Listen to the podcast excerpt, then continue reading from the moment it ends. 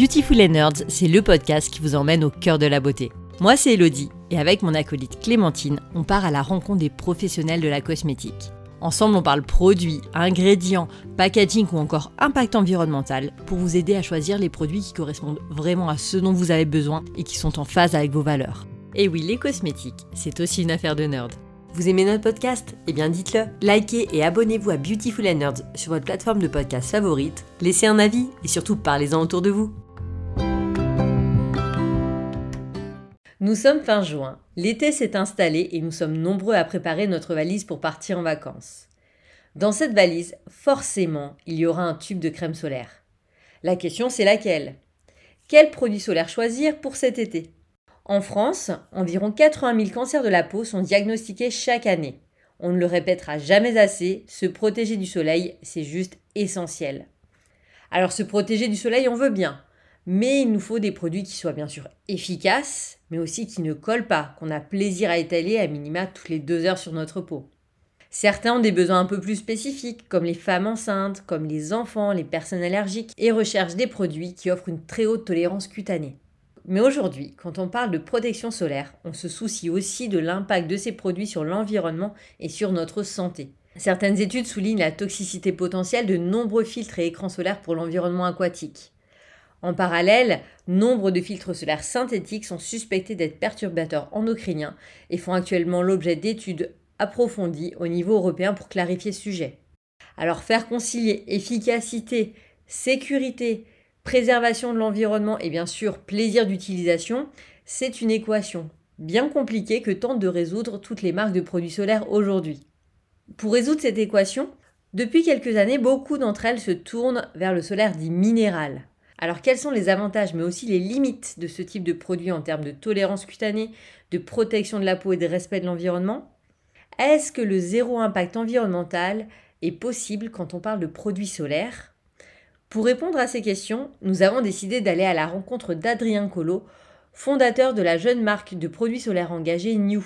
Il nous explique les choix et la stratégie de la marque pour faire concilier protection solaire, tolérance cutanée et un peu plus d'éco-responsabilité.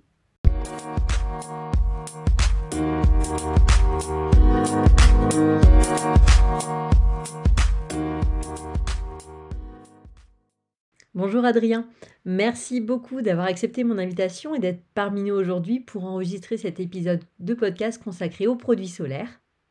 Pas de problème, avec plaisir. Comme je le dis en introduction, Adrien, tu es le cofondateur de la jeune marque engagée de produits solaires New. Est-ce que tu peux nous expliquer ce qui est à la base du projet New? D'où vient votre engagement? Pourquoi vous avez décidé de créer une nouvelle marque de produits solaires? Bien sûr. Alors la marque New, c'est une c'est une histoire qui commence il y, a, bien longtemps, parce que du coup, euh, j'ai une famille qui est à la fois de Strasbourg et à la fois de Brest, en Bretagne. Et euh, donc, j'ai passé une, bonne partie de mon enfance euh, là-bas. Et j'ai la chance d'avoir une grand-mère qui était passionnée d'archéologie sous-marine et puis de vie marine en général, ce qui m'a tout de suite donné cette, cette affinité un peu avec, avec la mer, avec l'océan et avec l'eau. Et même à Strasbourg, au final, euh, pareil, j'avais un, j'avais un papa qui adorait aller euh, dans les lacs, les rivières, nous montrer des coins vraiment nature. Et donc, euh, j'ai appris à, à, plonger et à faire de l'apnée très jeune et à découvrir autant des écosystèmes d'eau douce que d'eau de mer. Donc, en fait, ce, ce projet a été fondé et, basé sur ces valeurs-là qui ont été développées très jeunes. Et par la suite, tout au long du coup de, ma, de ma, petite vie, j'ai continué à m'orienter vers l'environnement jusqu'à faire une école d'ingénieur en environnement et euh, à la sortie de mes études, euh, je cherchais un projet qui avait du sens.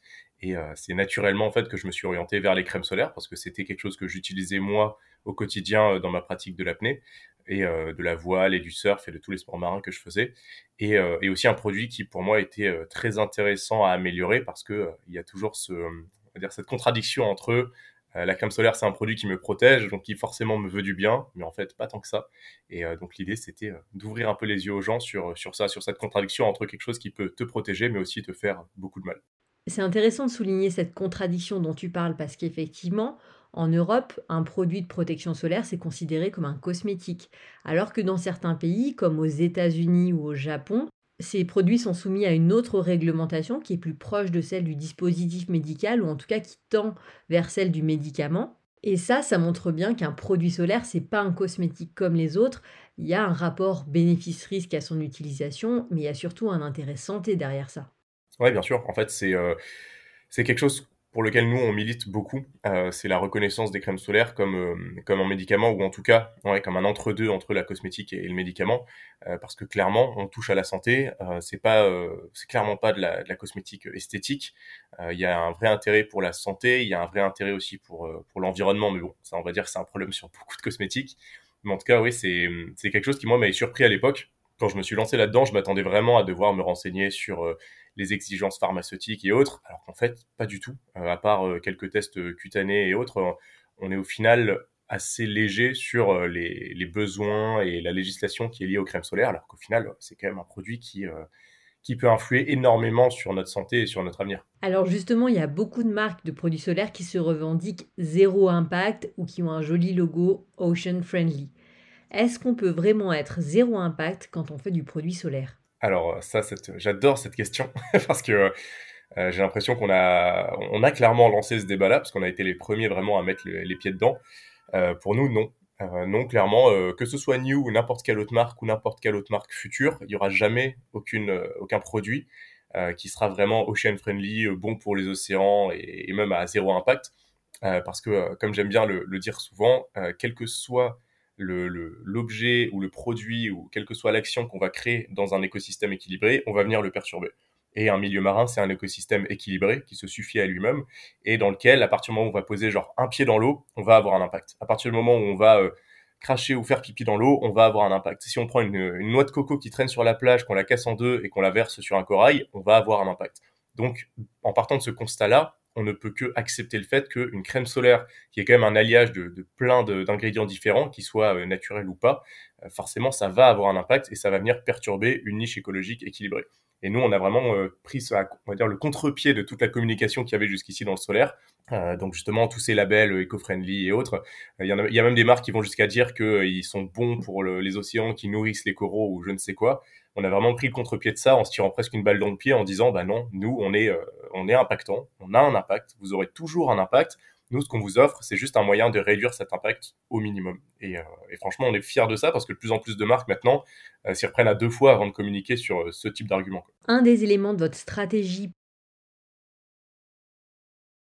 c'est de n'utiliser que des filtres minéraux. Alors il faut rappeler, il y a deux types de filtres solaires, les filtres synthétiques dits chimiques, qui sont issus de la pétrochimie, qui viennent absorber les rayons UV. Et il y a les écrans minéraux, le dioxyde de titane et l'oxyde de zinc, qui eux viennent refléter ces UV. Et vous, chez nous, vous avez choisi de n'utiliser que les deux derniers. Pourquoi avoir fait ce choix?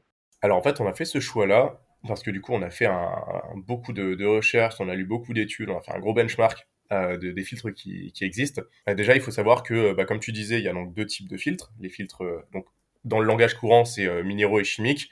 dans le langage technique, on dit plus organique et non organique. Et, et après, en étudiant un peu tout ce qui se faisait, on s'est rendu compte que déjà, il n'y avait pas de consensus, que tous les filtres avaient forcément un impact, mais que les filtres minéraux avaient, avaient l'avantage d'être des minéraux neutres, donc du coup moins réactifs que les filtres organiques ou chimiques, euh, d'être du coup euh, des filtres qui sont quand même plus naturels et sous une forme plus brute, et surtout quand on les prend en forme non nanoparticulaire, donc avec une forme de, de particules euh, qui, qui n'entrent pas dans le, le, nanospectre, ça permet d'avoir une taille de particules qui ne pénètre pas l'organisme et qui ne pénètre pas l'épiderme. Donc en fait, on n'a aucune intoxication de la peau, parce que les filtres chimiques fonctionnent par pénétration de la peau et destruction des UV par échauffement. Mais forcément, on se retrouve avec ces filtres-là dans l'organisme et ça crée des conséquences dramatiques, euh, comme jusqu'à euh, des choses qu'on a vues il y a pas longtemps, le fait de retrouver des traces de filtres solaires dans le lait maternel. Euh, donc on intoxique carrément son, son nouveau-né au moment de l'allaitement quand on a mis trop de crème solaire chimique dans sa vie. C'est quand même quelque chose d'assez assez énorme. C'est pas encore très connu, mais nous on a vraiment fait ce choix-là d'utiliser des filtres minéraux pour ça. Après, il y a un autre sujet, c'est que les filtres sont limités, ceux qu'on peut utiliser. En ce moment, je vois fleurir énormément de marques qui commencent à communiquer sur des filtres solaires nouvelle génération, euh, des euh, nouvelles créations de filtres et autres. Euh, tout ça, c'est c'est du mensonge marketing pur et simple parce que au niveau européen, on a 27 filtres autorisés, donc deux minéraux et 25 chimiques. Et ces 27 filtres, on n'a pas le choix de les utiliser si on veut revendiquer une protection solaire. Donc en fait, ça fait des années et des années que cette liste n'a pas bougé. Donc il n'y a pas de nouveaux filtres solaires, il n'y a pas de nouvelles créations, il n'y a pas de nouvelles technologies de filtres c'est toujours les mêmes. Et quand on vous parle de nouvelles technologies de filtres, en général, c'est que c'est pas des filtres minéraux, c'est qu'il faut trouver un autre argument marketing pour les mettre en avant. Et donc forcément, c'est que c'est des filtres chimiques, souvent les mêmes qu'on trouve dans euh, les grandes marques de solaire qu'on utilise depuis des années. Bah alors pourquoi certaines marques nous disent vraiment haut et fort, euh, ce sont des nouveaux filtres?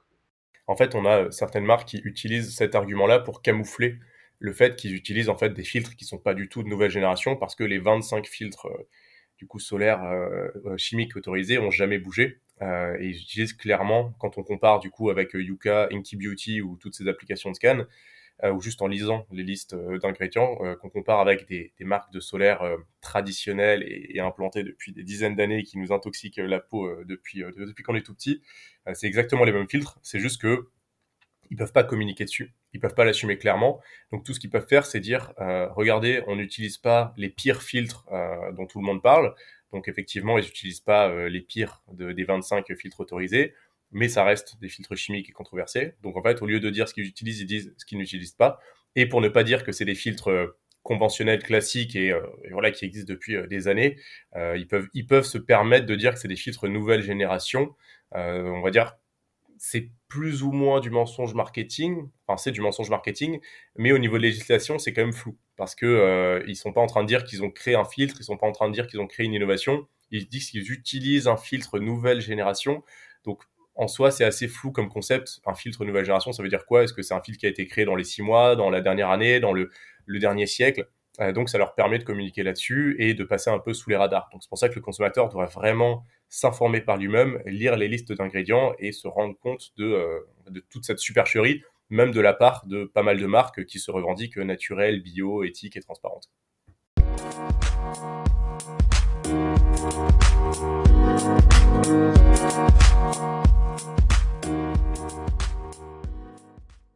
Tu me disais tout à l'heure en aparté que selon toi, beaucoup de marques continuent à travailler avec des filtres chimiques parce qu'elles n'arrivent pas à formuler les filtres minéraux.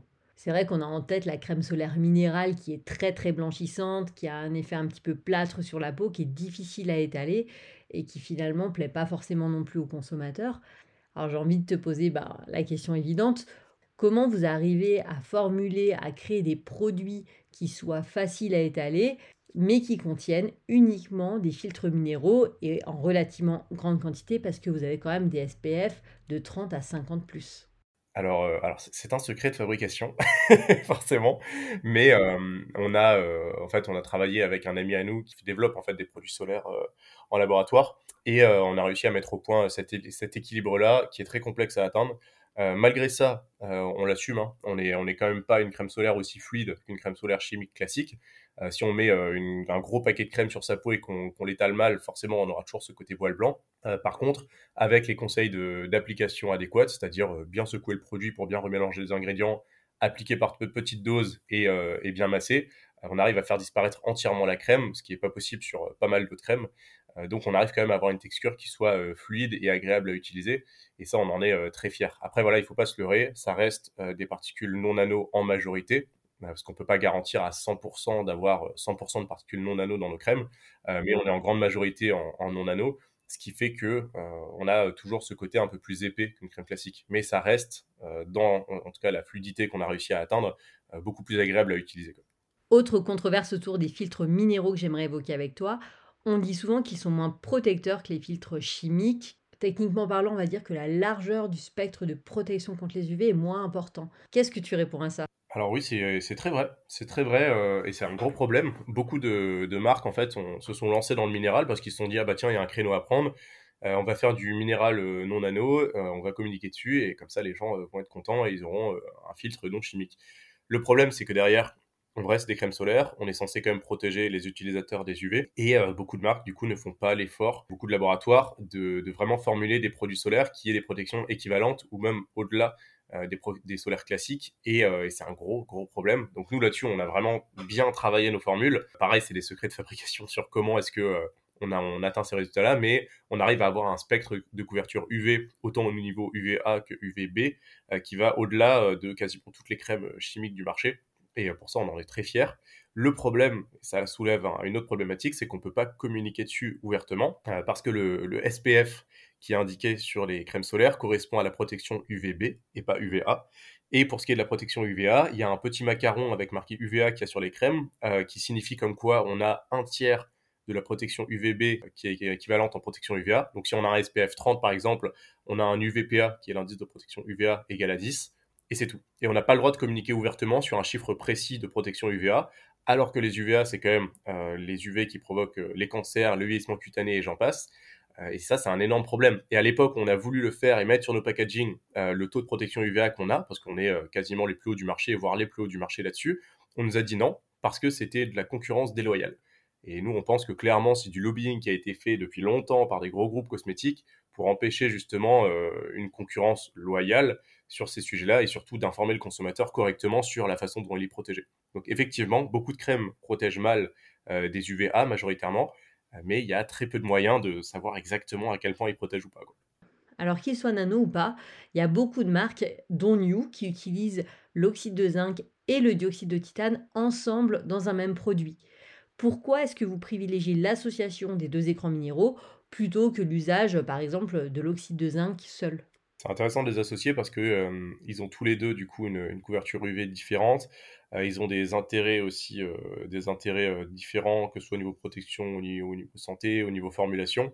Euh, le zinc, par exemple, un bon cicatrisant. Euh, le titane est un très bon filtre aussi, malgré son côté blanchissant. Je lève aussi tout de suite les, polémiques sur le titane, comme quoi le titane est dangereux pour la, santé dans l'alimentaire. C'est complètement vrai. Euh, il y en a encore dans les médicaments, il y en a encore dans pas mal de choses, vu que c'est utilisé comme agent blanchissant et c'est très mauvais d'en ingérer.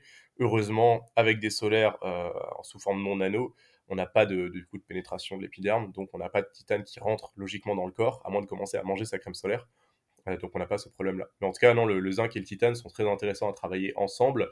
Euh, je vois euh, souvent passer des crèmes solaires avec euh, un seul des deux. Souvent, quand, quand on les teste, on a quand même une couverture UV qui n'est pas, qui est pas excellente. Donc c'est quand même mieux de travailler avec un alliage des deux. Dernier point que j'aimerais aborder avec toi autour de ces écrans minéraux, c'est bien sûr leur impact sur la biodiversité marine. On entend pas mal de choses sur le sujet.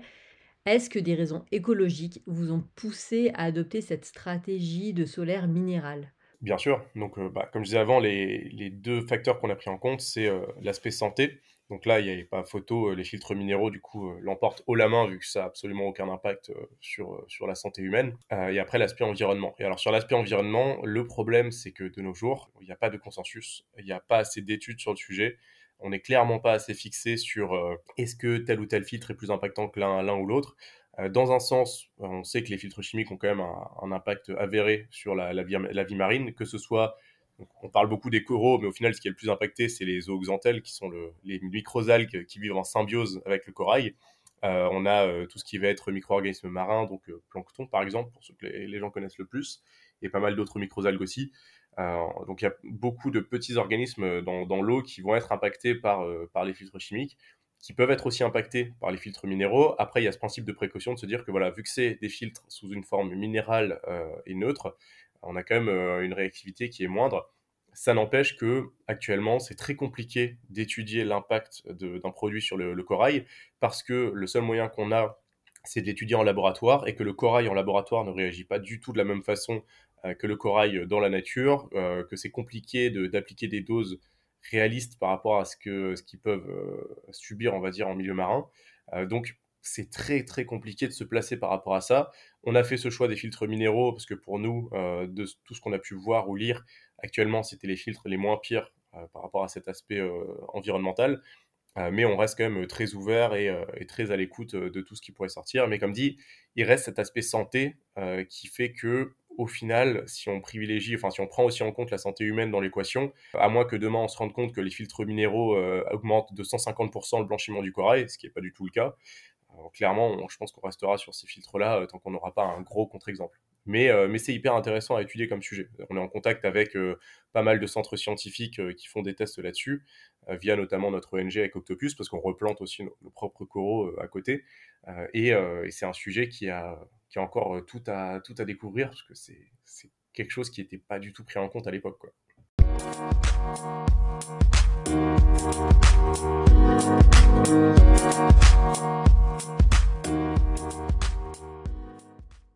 Alors on voit que tu es assez prudent quand il s'agit de dire si un filtre est plus impactant pour la biodiversité marine qu'un autre, et à juste titre. Mais j'aimerais qu'on élargisse un petit peu le débat parce que l'impact environnemental d'une crème solaire, il n'est pas seulement dû au choix de tel ou tel filtre solaire, il dépend aussi de la façon dont la crème est formulée, si elle va rester euh, collée à notre peau, ce qu'on appelle en langage technique la rémanence. Oui, bien sûr. Euh, là, là, je parlais vraiment de la réactivité euh, directe et de ce qu'on peut avoir sur, bah, comme dit, le corail, parce que c'est quelque chose que les gens affectionnent beaucoup.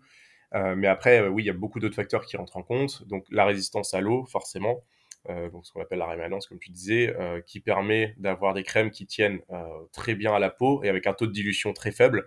Donc au final, plus la crème reste collée sur nous, moins on va avoir d'impact et de risque d'avoir d'impact. Là-dessus, nous, notre plus grande fierté, ça me fait toujours rire, c'est des fois, des fois de recevoir des messages de gens qui se plaignent qu'ils ont même du mal à la faire partir sous la douche, tellement on l'a rendue waterproof. Donc ça, pour nous, c'est très bien. On est très content de ça. Euh, pour les sportifs marins, c'est parfait. Ça tient aux projections d'eau, ça tient à la plongée. Euh, donc on a une dilution qui est au final très faible et c'est clairement un des meilleurs moyens de réduire aussi l'impact de son produit, c'est qu'il n'ait pas le, temps ou la possibilité d'aller impacter. Euh, mais après, c'est vrai que bah, au-delà de ce que je disais avant sur, oui, sur les, tests en labo qui sont déjà compliqués à faire sur le, sur le corail et l'impact qui est compliqué à mesurer, il y a tellement d'autres facteurs qui entrent en compte. Donc l'acidification des eaux, euh, les, changements dans les, dans les courants marins, euh, la température de l'eau, les variations, euh, d'autres activités humaines qu'il peut y avoir à côté. Après, les, changements même naturels qu'il peut y avoir dans, dans l'évolution des espèces. Euh, c'est très très compliqué de, quantifier ça et euh, de tout ramener à juste euh, des gens se sont baignés avec de la crème solaire, donc ça a tué des récifs de coraux. Mais, mais ça reste un sujet très vaste et très intéressant, c'est juste qu'il faut le prendre et dire avec des pincettes. Quoi. Donc pour toi, il faut aborder le sujet avec des pincettes, être assez modéré dans les propos parce que scientifiquement, aujourd'hui, on n'en sait pas assez pour pouvoir se positionner clairement et en faire un réel argument marketing. Ouais, exactement. nous là-dessus, on, ne communique pas en fait vraiment sur le, côté corail. Euh, on, est bon pour le corail ou on est, on est moins, on est moins impactant pour le corail. Enfin, euh, on communique sur le fait qu'on a un impact réduit. Après, on, on se focus pas trop là-dessus parce que euh, bah, ça reste pas non plus un sujet euh, ultra central, euh, parce qu'il n'y a clairement pas que ça qui rentre en ligne de compte. Très souvent, en plus, au-delà euh, de, enfin, avant que ça arrive sur du corail, quand on met de la crème dans des pays comme la France et qu'on est à l'intérieur des terres, on va déjà aller polluer, ne serait-ce que des que des sols, que des que des bords de mer, des rivages. Ce qui impacte aussi pas mal dans les crèmes solaires, c'est les corps gras le fait d'avoir des crèmes solaires avec des, corps gras qui du coup vont se retrouver à, flotter au-dessus de l'eau et à venir se déverser ou juste à, limiter euh, l'entrée de, la, lumière et des rayons du soleil à travers l'eau et donc limiter la photosynthèse, donc étouffer les écosystèmes euh, qui en dessous. C'est aussi un sujet majeur, mais dont les gens parlent moins. Euh, donc au final, il y, a tellement d'autres choses autour de ça et, c'est compliqué de résumer sa communication à ça, à part si oui, on veut toucher le consommateur en parlant de jolis petits coraux qui vont pas mourir grâce à nous. Quoi. Eh ben écoute, je pense que le message est passé et donc on fera attention à pas trop se focaliser uniquement là-dessus quand on choisit un produit solaire parce qu'effectivement, c'est pas non plus le domaine où on a le niveau de connaissance le plus poussé actuellement. Alors on va continuer à parler environnement mais plutôt cette fois-ci du packaging. Un élément qui différencie tout de suite euh, New des autres produits solaires, c'est le fait que vos produits sont dans des packagings en aluminium alors que la plupart des produits solaires sont dans des packagings en plastique. Pourquoi vous avez fait ce choix? Vaste sujet, euh, c'est parti d'une déception, d'une grosse déception, où à l'époque on avait commencé avec un tube en plastique hein, pour des raisons économiques et pour faire un peu notre, notre preuve de concept en, lançant un premier produit phare euh, pour tester le marché. Euh, ça a très bien fonctionné et on avait promis aux gens du coup de, changer rapidement les packaging. Donc je me suis retrouvé à faire tous les salons du packaging possible à Paris, Lyon, Monaco, à l'étranger et autres, et à me dire, bon bah, à l'époque, j'avais entendu parler du bioplastique, ça a l'air génial, c'est du plastique végétal, trop cool, je vais partir là-dessus, on va voir ce qu'il y a d'autre. J'arrive sur les salons et je me retrouve avec des tonnes de stands, euh, comme une, une, foire européenne, euh, qui me vendent des packaging en carton, des packaging euh, compostables, biodégradables, en plastique végétal et autres. sauf que derrière, ce que, ce que l'avantage qu'on a, c'est que vu que je suis aussi fondateur d'Octopus, donc qui est l'ONG qu'on a fondé à côté de nous et avec laquelle on fait euh, nos propres actions environnementales, on fait énormément de dépollution. On travaille beaucoup sur euh, le sujet du plastique, parce qu'on a même notre propre centre de valorisation de plastique. Euh, donc concrètement, on fait de l'expérimentation là-dessus. On étudie beaucoup le type de déchets qu'on retrouve, la décomposition des déchets, les cycles du plastique aussi. Donc on est quand même assez calé sur le sujet. Et on s'est vite rendu compte que le bioplastique, c'est une énorme fumisterie, entre guillemets, parce que le bioplastique, au final, dans sa transformation, donc quand on part des végétaux pour en créer du plastique, on va les transformer en polymère, donc plastique classique, donc la décomposition va être tout aussi compliquée. L'aspect compostage qui est, qui survendu euh, et biodégradable, ça fonctionne dans un compost industriel. Donc un compost où on peut contrôler euh, la température, l'hygrométrie euh, et les, temps de compostage. Donc au final, pas du tout dans un contexte classique de je jette mon tube dans la nature et il va se, bio, se biodégrader. Il y a tout un flou autour de ça que les gens n'ont pas forcément conscience et ils voient simplement des petits labels avec marqué plastique végétal et ils se disent que ça y est, c'est bon alors que pas du tout. Et après, et après le, les autres dire, packaging qu'on peut trouver, ça va être par exemple les packaging en, carton ou en papier. Euh, l'appareil, ça reste un aspect extérieur, mais à l'intérieur, on a quand même du plastique pour isoler le produit, parce qu'on peut pas mettre de la crème solaire dans un packaging entièrement en carton et espérer que ça reste comme ça pendant un an euh, sans que ça se dégrade. Donc au final, on réduit un peu la dose de plastique, mais on se retrouve quand même avec un, packaging euh, avec du plastique dedans et en plus avec un alliage de matériaux donc plastique carton, ce qui fait que euh, c'est pas recyclable. Parce que quand on jette ces déchets au bac de tri, euh, ce qui est recyclé, c'est euh, les monomatériaux. Donc s'il y a un alliage de deux plastiques ou de plastique et de carton, ce sera juste pas recyclé, ça va juste être brûlé ou enfoui.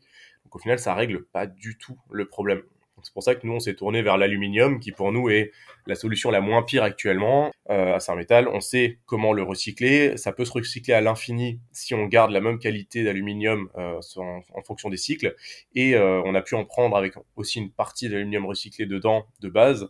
Euh, donc pour nous, c'est clairement ce qu'il y avait de moins pire. Au-delà de ça, ça conserve bien le produit. C'est léger, donc ça réduit aussi l'impact du transport en réduisant aussi le, le poids du produit. Et derrière, on peut potentiellement, donc ça c'était un projet avant le Covid, ça a pris un peu de retard, mais c'est toujours dans les clous, éventuellement mettre un système de consigne en place qui permettrait de réutiliser directement les flacons.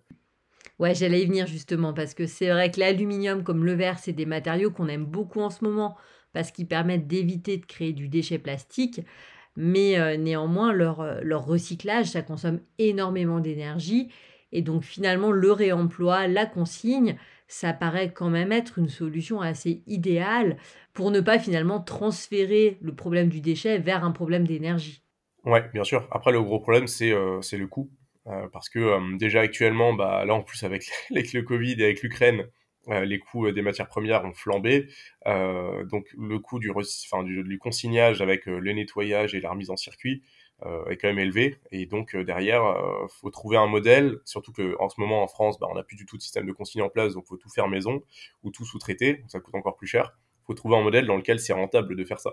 Après, même sur du recyclage, sur l'aluminium, on a quand même la part d'énergie nécessaire pour recycler l'aluminium plutôt que pour le produire est quand même bien moindre, mais ça n'empêche que oui, la consigne ce serait idéal, c'est juste que ça reste complexe en tout cas à mettre en place pour l'instant. Mais on y travaille en espérant trouver une solution un jour pour ça. Quoi.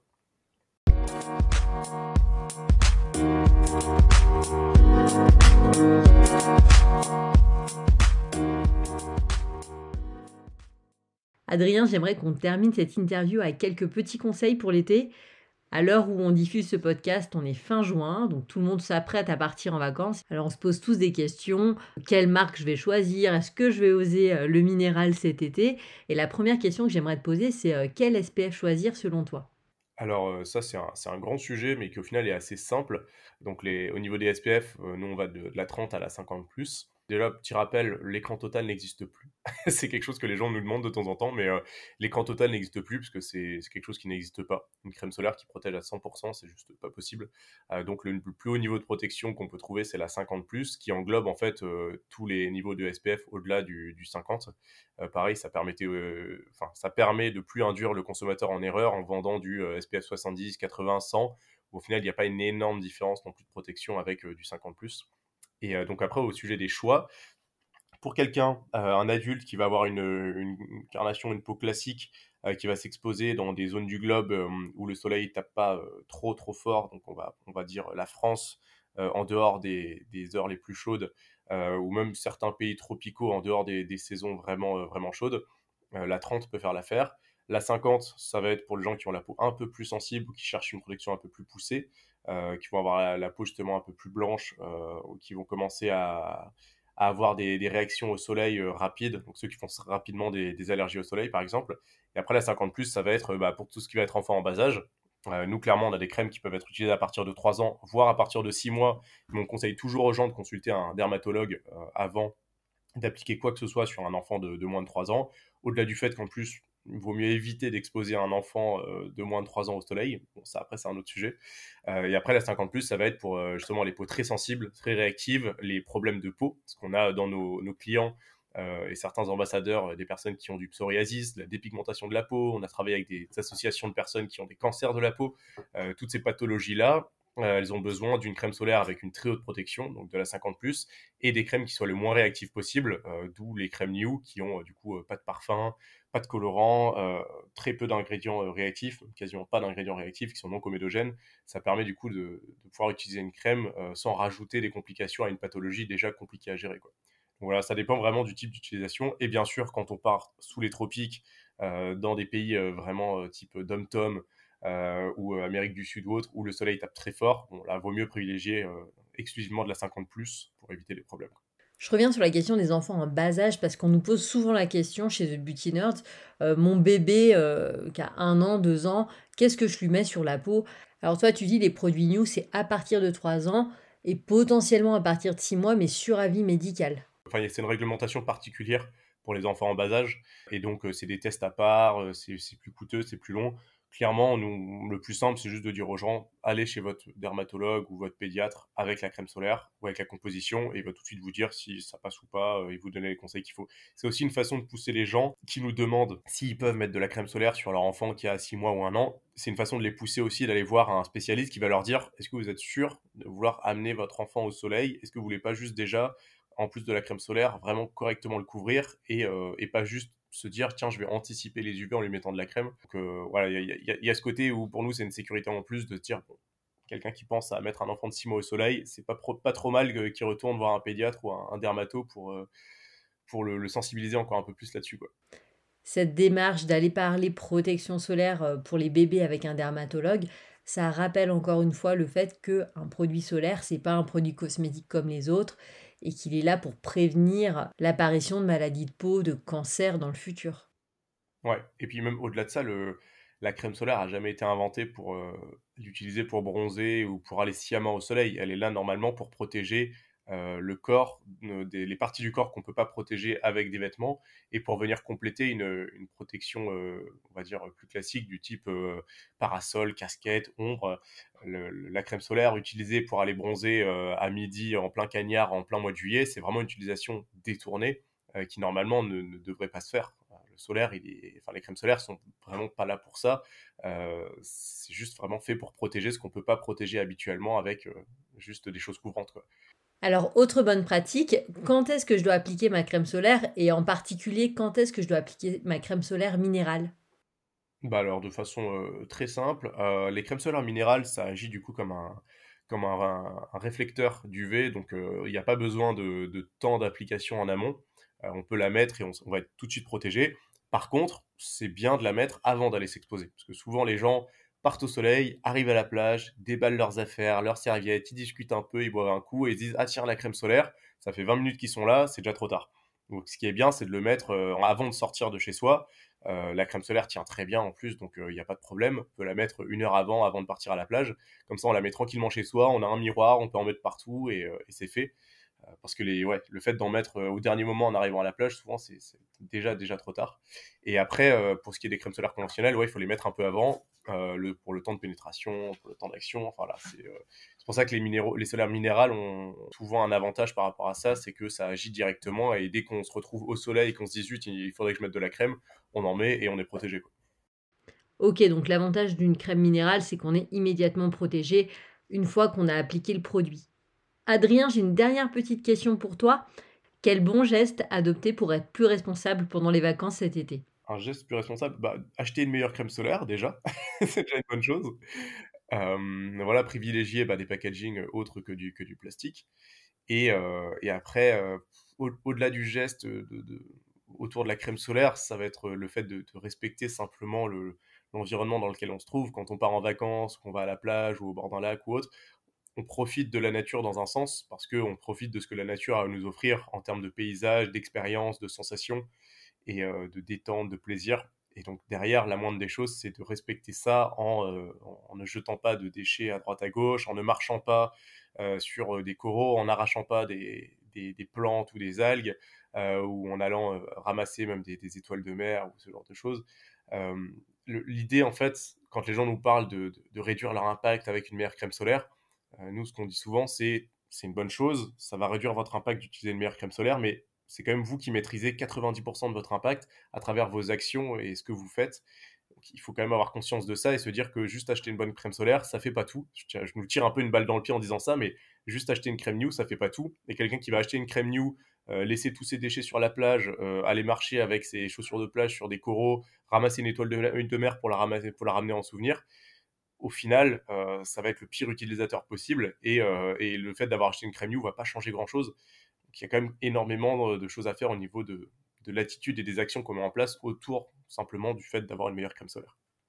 Bah écoute, merci Adrien, je pense que ça sera le mot de la fin, à moins que tu aies un dernier message ou un dernier conseil à nous partager. Ouais, simplement à dire aux, gens, que ce soit nos consommateurs ou peut-être des futurs consommateurs de New ou même pas consommateurs du tout, que euh, on a donc Octopus, qui est euh, notre ONG à côté avec laquelle on mène nos propres actions environnementales, euh, qui est ouvert à tout le monde tout le monde peut devenir bénévole pour une vingtaine d'euros à l'année, proposer des actions environnementales, rejoindre des actions environnementales, participer aux actions environnementales de nos partenaires, que ce soit du coup euh, des replantations de coraux, des dépollutions de plage, de la valorisation de plastique, la sensibilisation. Euh, la dernière, enfin pour les prochaines grosses actions qu'on fait, on va être au Delta Festival à Marseille pour faire toute la dépollution après euh, le, festival. Et on a encore pas mal d'autres actions qui arrivent cet été. Donc voilà, on invite les gens, euh, qu'ils soient consommateurs de New ou pas, à venir nous rejoindre euh, sur ces actions-là parce que c'est aussi une grosse partie de notre activité. Eh bien, le message est passé. Merci beaucoup, Adrien. On invite tout le monde donc à suivre Octopus, qui est votre ONG avec laquelle vous œuvrez pour protéger les écosystèmes marins. Encore merci à toi, Adrien, d'avoir pris ton temps, d'être venu échanger ici avec moi. Je pense que grâce à toi, on comprend mieux ce qu'est un produit solaire minéral, quel est son intérêt, santé, environnemental. On comprend mieux aussi toutes ces questions qui se posent autour de l'impact des crèmes solaires sur les écosystèmes marins. Et puis merci pour tes conseils et pour les bons usages partagés. On est prêt euh, bah, pour cet été. Eh ben, écoute, avec plaisir. C'était euh, une très bonne expérience. Et puis, euh, puis quand tu veux pour remettre ça. Vraiment avec plaisir, je n'y manquerai pas. Le solaire, c'est toujours un sujet passionnant et sur lequel on se pose beaucoup de questions. Donc encore merci à toi Adrien, puis à très bientôt. À très bientôt. Alors nous, ce qu'on retient de cet échange, c'est que des produits solaires minéraux bien formulés peuvent apporter une très bonne efficacité protectrice contre les UVA et les UVB. Autre avantage de ces filtres minéraux, c'est qu'ils permettent de formuler des produits solaires qui offrent une très bonne tolérance, idéale pour les peaux sensibles, réactives ou qui peuvent faire des allergies. C'est encore mieux si le produit ne contient pas de parfum. Le principal inconvénient de ces produits minéraux, c'est bien sûr leur effet blanchissant. Pour l'atténuer, on conseille d'éviter l'application de grosses doses de produits d'un coup sur le corps. On conseille plutôt d'appliquer le produit petite zone par petite zone, mais toujours en quantité suffisante. Côté environnement, difficile d'avoir un avis tranché et de dire si un produit minéral est forcément meilleur pour l'environnement et l'écosystème marin qu'un produit à base de filtres solaires synthétiques. Une chose essentielle pour minimiser son impact quand on utilise un produit solaire, c'est d'utiliser un produit qui résiste à l'eau. Les petits conseils de protection solaire avant l'été, si vous avez une peau pas spécialement claire et que vous restez en France dans un endroit où l'exposition est modérée, vous pouvez utiliser un SPF 30. Dans tous les autres cas, si vous avez la peau claire, sensible, si vous allez dans un endroit où, l'exposition solaire est intense, que ce soit en France aux heures les plus chaudes de la journée, à l'étranger sous les tropiques, on privilégiera les SPF 50, voire même 50 ⁇ On rappelle également qu'il est formellement déconseillé d'exposer un enfant de moins de 3 ans au soleil. 3 ans, c'est aussi l'âge à partir duquel on peut utiliser les produits New. Pour les enfants de plus de 3 ans, on privilégiera les produits SPF 50 à 50 ⁇ Pour les enfants de moins de 3 ans, la recommandation c'est de n'absolument pas les exposer au soleil. On utilisera donc vêtements, chapeaux, casquettes, tentes anti-UV, tout est bon pour les protéger. Si malgré tout ça, vous ressentez toujours le besoin d'appliquer de la crème solaire à votre enfant ou à votre bébé, la marque New vous conseille de prendre contact avec votre pédiatre ou votre dermatologue. On espère que les produits solaires minéraux n'ont plus de secret pour vous et que vous êtes prêts pour cet été. Nous, on vous donne rendez-vous dans deux semaines pour notre dernier épisode de cette deuxième saison de Beautiful and Nerds. Pour ce dernier épisode, on s'est invité au Luxe Pack à Paris, le seul événement consacré au packaging plus durable en cosmétique. D'ici là, prenez soin de vous et surtout, restez connectés aux Beauty Nerds.